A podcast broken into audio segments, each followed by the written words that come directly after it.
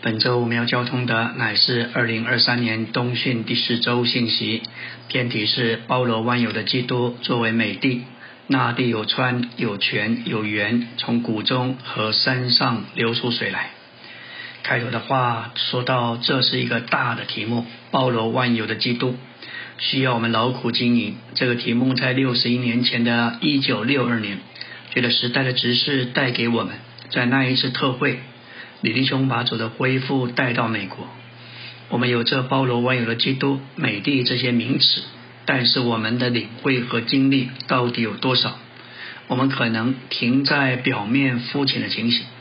随着时代的直视带给我们看见这些丰富启示，基督怎样是小麦、大麦、葡萄树、石榴树各样的矿物，我们非常享受看见这些基督丰富的各方面。已过两千年的教会历史，可能没有另外一个神的仆人像李弟兄这样来摸这个专题。即使来到美国之前，他在远东静止三十年，也没有摸过这个题目。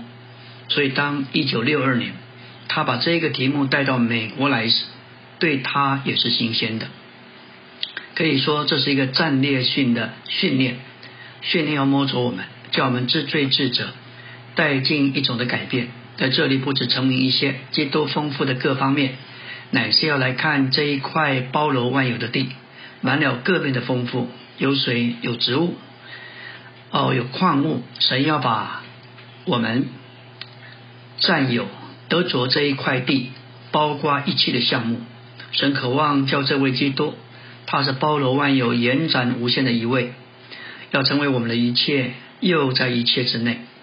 尼利翁曾经说过：“当信徒认识、经历基督做他们的一切，神永远的定旨就完成了。”这一次训练是非常具有战略性的。主需要得着一般人来占有他、活他，并具有他，以他作为一切。主必须是一切，又在一切之内。只有这样，末期才能来到，这世代的终结才能够来到。我们在这里不只是进入这些题目，要看见三一神有他的经纶要完成。我们在这里乃是与他一同竭力奋斗，为了执行实现他的经纶，能在他的经纶中更往前。第四篇的篇题说到包罗万有的基督作为美地，那地有川有泉有源，从谷中和山上流出水来。这是生命记八章七节的话。因为耶和华你神领你进入美地，有各种的水，有川，有泉，有源。川就像水流，这些水是流出的，不是静止，是非常活跃的，是活动的。从谷中和山上流出，这极有意义。作为美地第一个描写，不是小麦、大麦、葡萄树、无花果树，乃是说到川、泉、源。有各样的水，没有水，小麦怎么长？大麦怎么产生？石榴、无花果树怎么长？感谢主，这是一块满了水的地，不是死水，乃是流动的水，在谷中和山上涌流。美地不是一块平地，那是一块有山有谷的地，有山有谷就能流出水来，这非常符合我们属灵的经历。当我们享受基督生命长大，达到成熟，我们提到约瑟的例子，他与雅各两个人，其实在属灵上是一个，他是表征雅各在生命成熟掌权的一面，在约瑟身上真是有山有谷。他十七岁做了两个梦，生命的河捆与天上的光体，那真是一个像山一样的荣耀。但随之而来的是低谷的境遇，他被哥哥们卖到埃及，又被波提乏的妻子诬告而下监，经过十多年，直到三十岁。感谢主，这期间他凭着信为施酒长、为施善长、为法老解梦，接着说话，他得着释放，也被拔高到宝座上，治理埃及全地，那是一个高山。约瑟因着受苦否认己，他得了生命供应的丰富。呃，也就是他经历有山有谷，就有生命的水流出来供应全地的需要。今天百姓为了要从预表基督的约瑟得了，必须付上四种代价。他们的银子、牲畜、田地、自己。我们若要从主得着分赐，接受生命的供应，必须把我们的便利、抹色的凭借、我们的资源都给他，甚至要得着上好的部分，我们必须把我们自己全人的每一部分都交给他。感谢主。加拉太三章十四节说到，为叫亚伯拉罕的福，在基督耶稣里可以临到外邦人，使我们接着信，可以接受所应许的那里。神应许亚伯拉罕物质方面的福乃是美的，作为包罗万有之基督的预表，因着基督至终实化为包罗万有赐生命的灵，这应许之灵的福，就与应许亚伯拉罕之地的福是相符合的。福音说，我们不仅接受赦罪、洗净和洁净的福，我们接受最大的福，就是三一神父子灵。他在基督里成为那灵，感谢主，那灵就是神在他神圣的三一里经过种种的过程给我们接受，要做我们的生命和一切。凡是神所定义、所计划。以他借着成为肉体、人性生活、定死复活所完成的一切，全都包含在那灵里。因此，那灵是包罗万有的，是三一神经过过程做了我们的一切。这灵乃是福音的中心，也是福音的福。阿门。今天我们来到第十周周围的晨星纲目第二大点，说到包罗万有的基督作为包罗万有的灵。那是那有川有泉有源，从谷中和山上流出水。整本圣经有一条关于三一神作为水的线，在新耶路撒冷中心，神和羔羊的宝座，象征着在基督里神为首的神圣权柄。生命的供应从这权柄流出来，对生命供应的享受把我们带到这权柄之下。生命的水流不仅给我们生命的供应。带给我们神圣的权柄。我们看见坐在宝座上救赎的神，如何将他自己分赐到所有蒙他救赎的人里面。神是借着从宝座流出来的河，将他自己分赐到我们里面。按照启示录二十二章一节，这河称为生命的河。这河就如创世纪二章、诗篇四十六篇、以西结四十七节的。四十七章的河所预表的，表征在其流中生命的丰富。这是一道河，流遍圣城的四方，就像创世纪二章十节说，有一道河从伊甸流出来，滋润那园子。从那里分为四道。这里的河表征生命水的河，沿着河长着生命树。这个河解除人的干渴，并浇灌园子，使生命能够生长。圣经开始和末了都说到生命树，也有永流着活水的河，河从一殿流出，表征生命的水，生命水的河从神流出来，指明神是给人喝的活水源头。是这个数字表征人，也含着受造之物。一道河分为四道，表征河从作为源头和中心独一之神。就是一所表征流出来，零到四方就是四所表征。感谢主，生命水象征神在基督里成为那灵，将自己流进他所救赎的人里面，做他们生命和生命的供应。这是从出埃及十七章六节裂开磐石流出的水所预表的，也是约翰十九章三十四节。主被扎的肋旁流出的水所象征，这里的生命水成了一道河，从神和羔羊的宝座流出来，供应并浸透整个新耶路撒冷。所以这曾充满神圣的生命，在生命的荣耀中彰显它。在旧约里有许多经文说到这一条河，诗篇四十六篇四节说到有一道河，这河的支流使神的城快乐。圣经里城是表征国，基督作为王，需要一座城让他在其中管制并作王。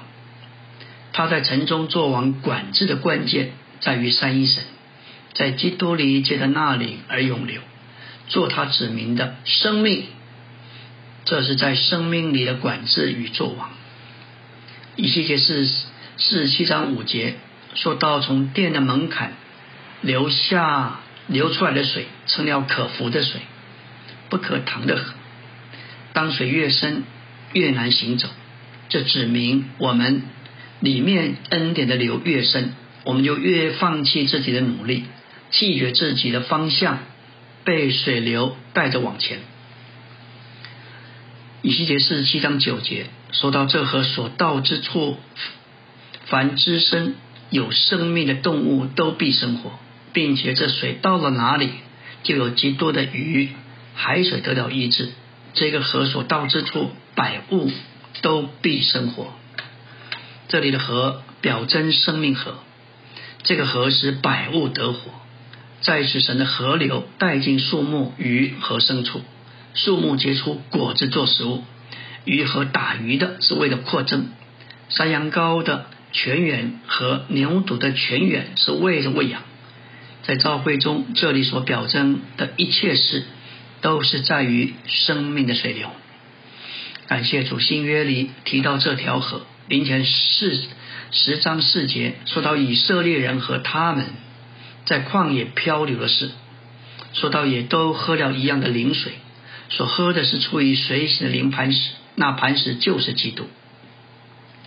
这里流是指着流至裂开磐石的活水，预表那灵从定十字架而复活之基督的灵，做我们包罗万有的水。为了奔跑赛程，我们都该喝一样的灵水，不该喝这包罗万有之灵以外的任何东西。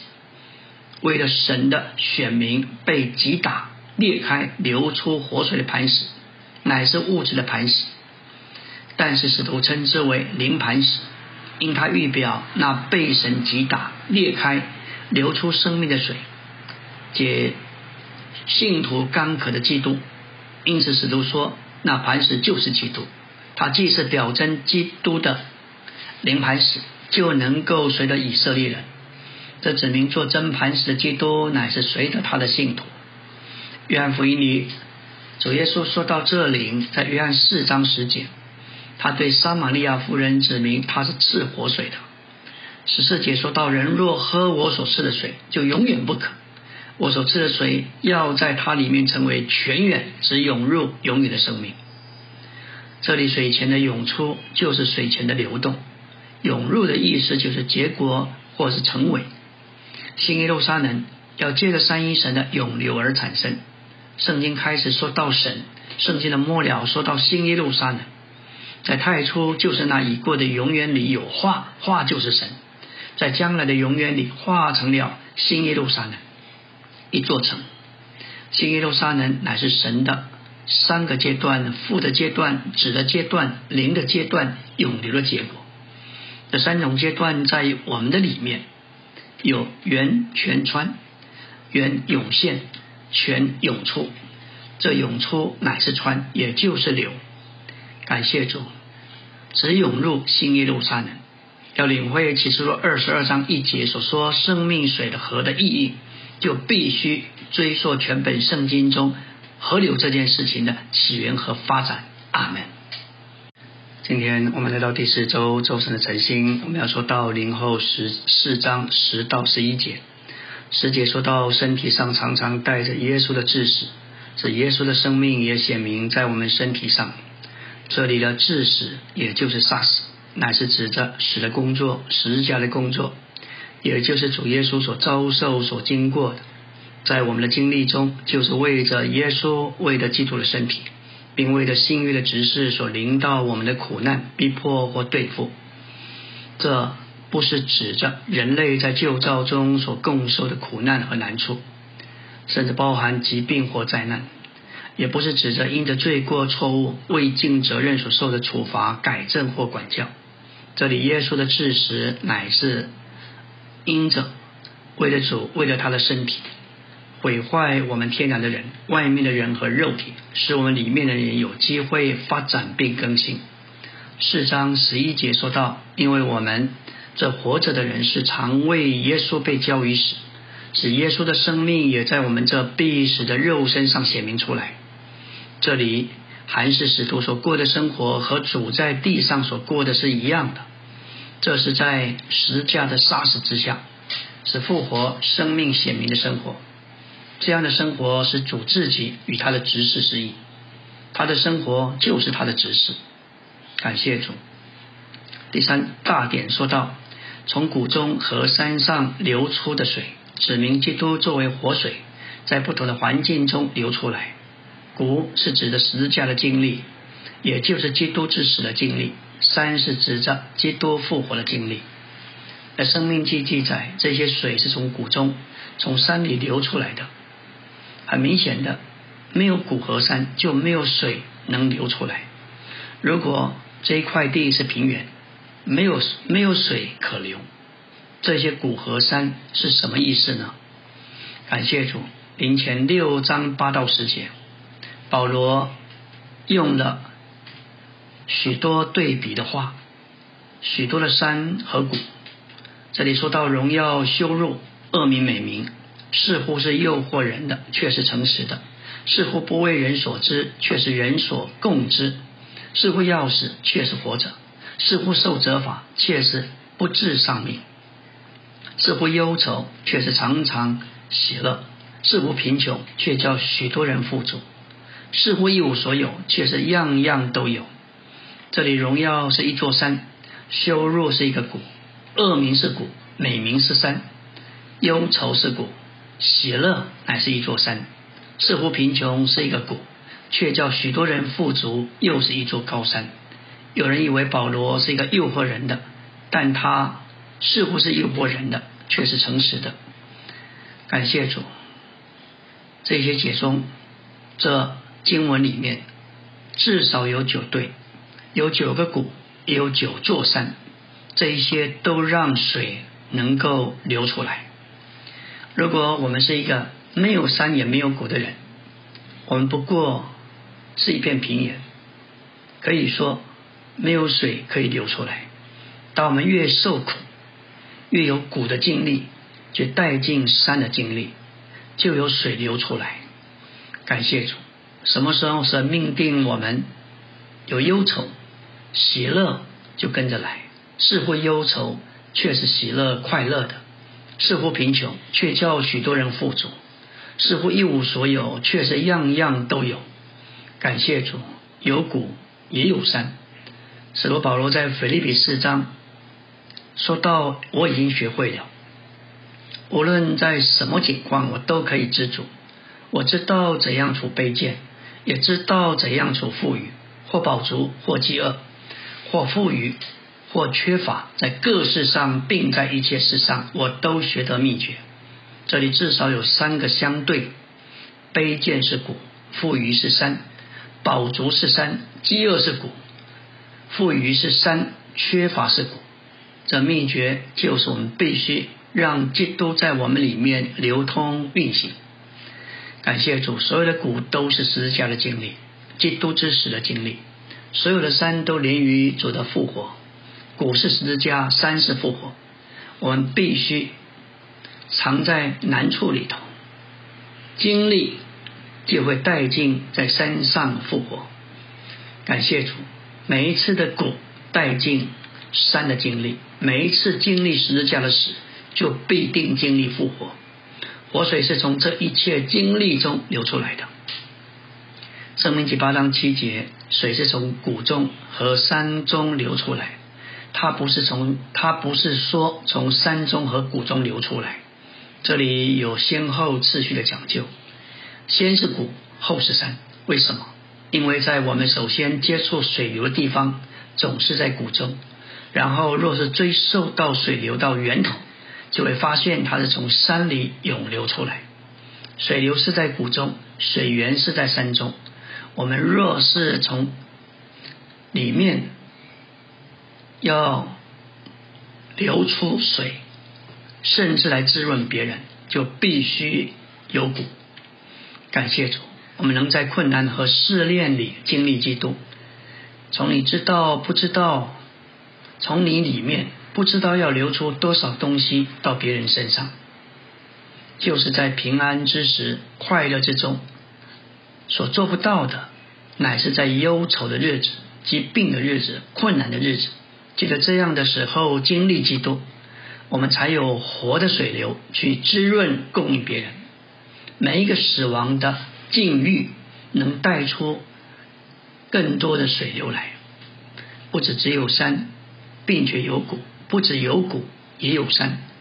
我们需要多少主死的经历，也都有主复活的经历，然后我们才能满有源泉河流。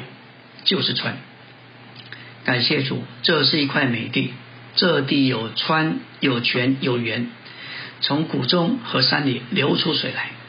当我们在各种患难之中，我们要经历基督，运用基督，就有所得着。这样的经历不止我们自己得到宝足，也能够流出水来滋润别人。阿门。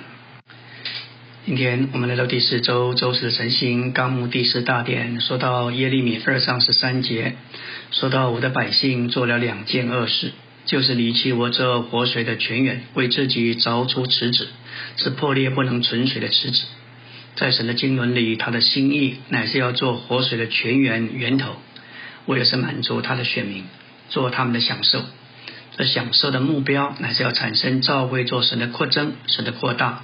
好，成为神的丰满来彰显他，这是神在他经纶里的心意喜悦。这思想完满的发展在新约里，而他的种子就撒在耶利米二章十三节。神的经纶要将他自己作为活水分支出来，为了产生他的扩增、他的扩大，好做他的彰显。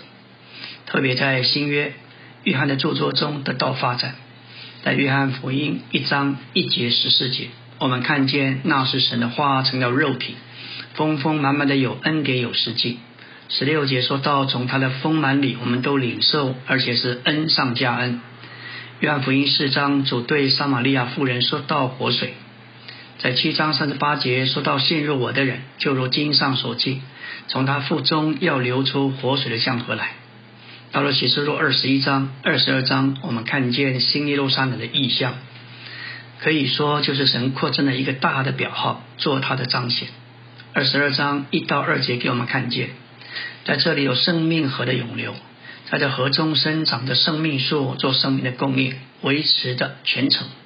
在约翰的著作中，我们看见，的确是耶利米二章十三节所撒种子的发展。感谢主，这个思想借着保罗的著作得到加强。并且十二章十三节说到，我们都已经在一位灵里受尽，而且都得以喝一位灵，在那灵里受尽，也就是进入那里，消失在它里面，喝那灵乃是把它把那灵接受进来，使我们全然被它浸透。借着这两种手续，我们就与那灵调和，在那里你受尽是调和的起始，一次而永远。要喝那灵是调和之。是调和的延续和成就，是持续不断的，直到永远。这需要不断的呼求主，感谢主，从这活水的泉源欢然取水。在临前十章三到四节，保罗用旧约的预表，不仅说到喝，也说到吃，都吃了一样的灵食，也都喝了一样的灵水。所喝的是出于水醒的灵磐石，那磐石就是基督。这里的灵食指的马拿。预表基督做我们每日生命的供应，我们信徒都该吃一样的零食，不该吃基督以外的任何东西。灵水指的流至裂开磐石的活水，预表那流至定死而复活之基督的灵，做我们包罗万有的水。为着奔跑赛程，我们都该喝一样的灵水，不该喝包罗万有之灵以外的任何东西。我们与神这活水。乃是为了召会做他的扩增，我们喝神，为了产生他的扩大丰满，做他的彰显。这里提到耶利米二章十三节，为自己百姓不仅离弃活水的泉源，为自己凿破裂不能存水的池子。感谢主，我们看见凿出池子，描绘以色列人用人的劳碌和辛苦，辛苦的制作一些偶像来顶替神。他们所凿出的池子是破裂的，不能存水的。这指明除了神之外，除了神自己能分支到我们里面做活水以外，活水以外，没有什么能够解我们干渴，也没有什么能使我们成为他的扩增。这消极的是指明以色列人和创世纪三章的亚当一样堕落。亚当离弃了生命树，转向另一棵善恶知识树而堕落。在神眼中，恶人作孽的人，就是一般不来隐于他，而在那里做许多事情，不接触主，凭着自己，在神眼中没有比这个更邪恶。耶利米十七章十三节说到，耶和华是活水的泉源，在神的经纶里，他的心意。是要做他选民活水的泉源源头，给他们享受。王格的以色列人的罪神到极点，甚至离弃这个活水的泉源。神渴望做活水的泉源给他们喝，使他们的干渴得解除，并使他们得到满足。实际上，这里说到那些依靠滋润、依靠滋养我们、滋润我们之神的人。至终要接受他做活水的泉源，神有负担叫以色列人喝他，成为他的扩增。但是以色列人，他们反而做了恶事。第一就是离弃神，第二凿出池子，找另外一个源头。然而那些池子是破裂不能存水的。感谢主，只有神是活水的泉源，没有什么能够解我们的干渴，没有什么能够满足我们。除了神自己分赐到我们里面做活水之外，没有什么能够使他得到扩增，做他的彰显。阿门。今天我们来到第四周周五的晨星，来到纲目第五大点，我们需要建立从救恩之泉取水的习惯，好喝生命的水，并永留生命的水。我们来看以赛亚十二章里的救恩之泉，我们要认识源和泉的不同。生命记八章七节的美地有河有泉有源，从山谷中流出水来。源是指的源头，泉是源头的流出，河是流。约旦河的源头在黑门山，有人去到那里，看见水泉从泉源涌出，成为河流。泉的动词意思就是泉涌涌上。出埃及十五章说到以色列人在旷野的路上，到了以林，在以林那里有十二股水泉，七十棵棕树，这些水泉可能都只有一个泉源。在以赛亚十二章所用的“泉”这个字，原文是复数的。三节说：“你们必从救恩的泉源欢然取水。”这里救恩之泉，还是救恩乃是源头。救恩之泉的源头是源，而那源乃是救恩。源头、源和救恩都是同义词。以赛亚十二章，谁是源头？源和救恩呢？二节说到神是我的拯救，我要信靠他，并不惧怕，因为主耶和华是我的力量，是我的诗歌，他也成了我的拯救。以赛亚十二章里。所着重的主要的词就是救恩或拯救。神是我们的拯救，主耶和华是我们的力量，是我们的诗歌。力量和诗歌都是指明经历而言。当我们经历神的救恩时，这救恩就成为我们的力量，至终这成了我们的诗歌，我们的赞美。力量和诗歌乃是对救恩的经历。在我们的经历里，我们的神是主。是耶和华，在新约里，我们的神称为耶稣和基督，他是主耶稣基督。在新约里，主耶和华就是我们的主耶稣基督。从救恩之泉，从救恩之源涌出水泉来，这个救恩乃是主耶和华。在新约里，主耶和华就是耶稣，那成为肉体的神。耶稣的意思乃是耶和华的救恩。这救恩乃是一切水泉的源头。约翰三、约翰七章三十八节，主说：“从我们的最深处，就是腹中要流出活水的江河来，不只是一道河，乃是许多江河从我们里面流出来。因为这里的江河是多数的，却是指一位灵，全是从源流出来的，全就是基督，全成了江河就是那里。救恩是源头，是源。基督从其中涌流出来，经过过程的三一神是源，是泉，也是生命水的河。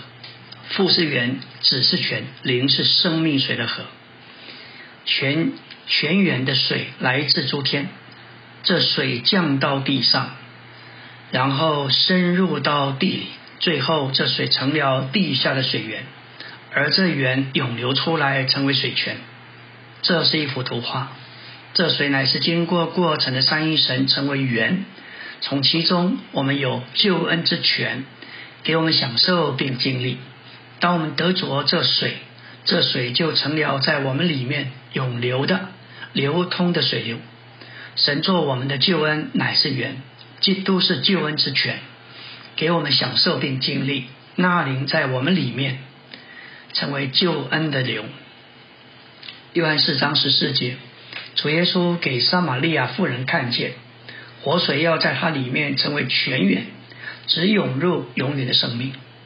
在启示录二十一章六节，主说：“我要将生命泉的水白白赐给那口渴的人喝。”活水乃是神实际的救恩，这实际的救恩就是经过过程的三一神之己。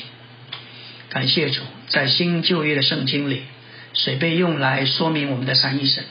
圣经的末了。启示录二十二章有一幅图画，有一个宝座，上面坐着羔羊神，在宝座羔羊之下，有一道生命水的河流出来。这河里长着生命树，并且这河流经过整个圣城。事实上，这河是从宝座上沿着京津街道中间盘旋而下，滋润整座城。全城的每一部分得着。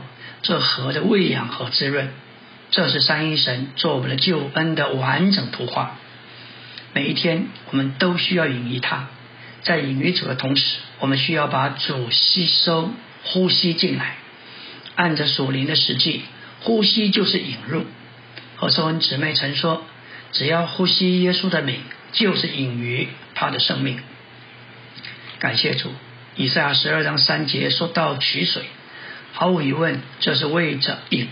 现在我们要来看，在这一章里，什么地方启示呼吸？世节说，在那日，你们要说颂赞耶和华，求告他的名。这里把颂赞耶和华和求告他的名摆在一起，就像一件事情。每逢我们呼求主的名，其实就含蓄的颂赞，感谢主。最后要来说到从神圣救恩的重权。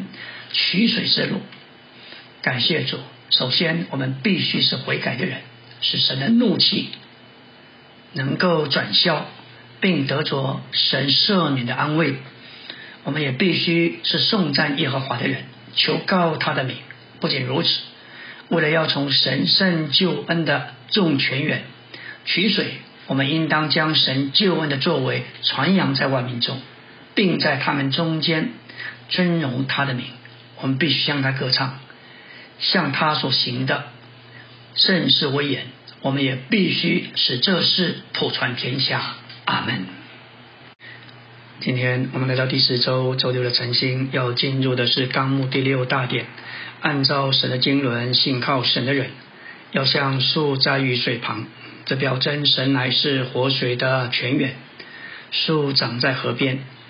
他要借着吸取水的一切丰富而生长，这是神借着他神圣的分赐完成他经纶的一幅图画。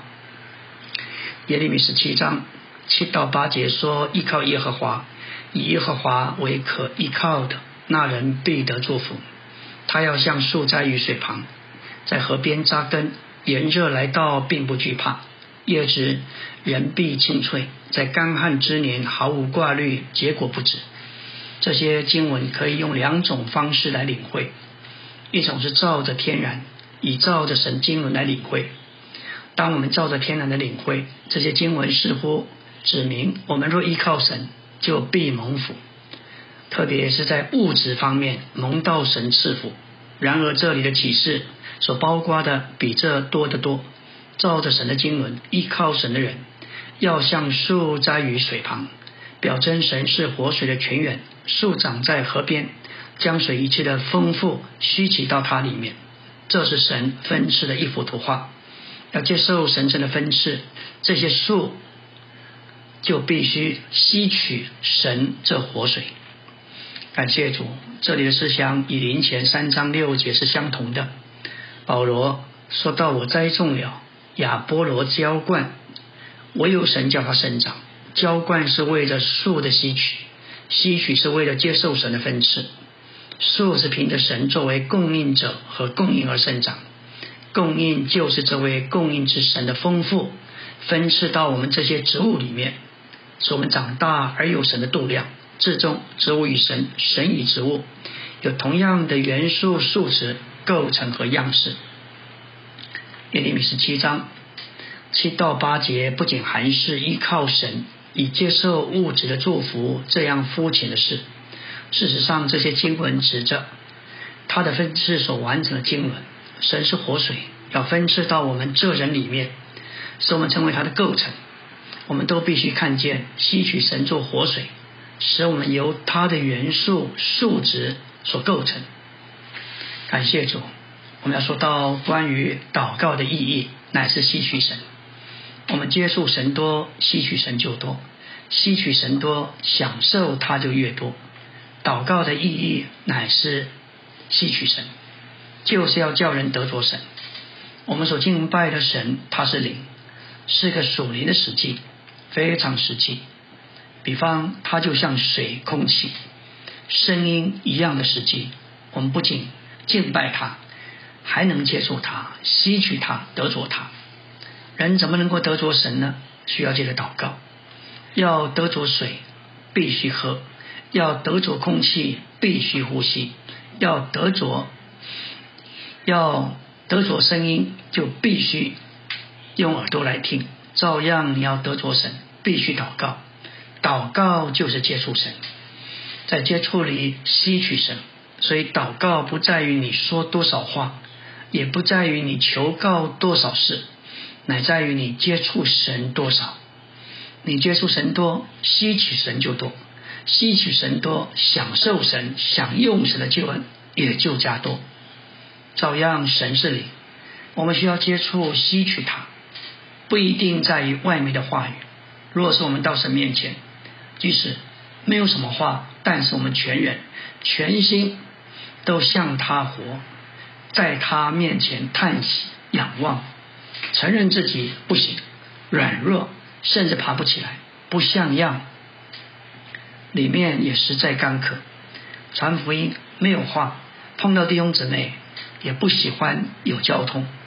我们到神面前，就把这样真实的光景都摆出来，摊在神面前。甚至告诉神：“神啊，我什么都够不上。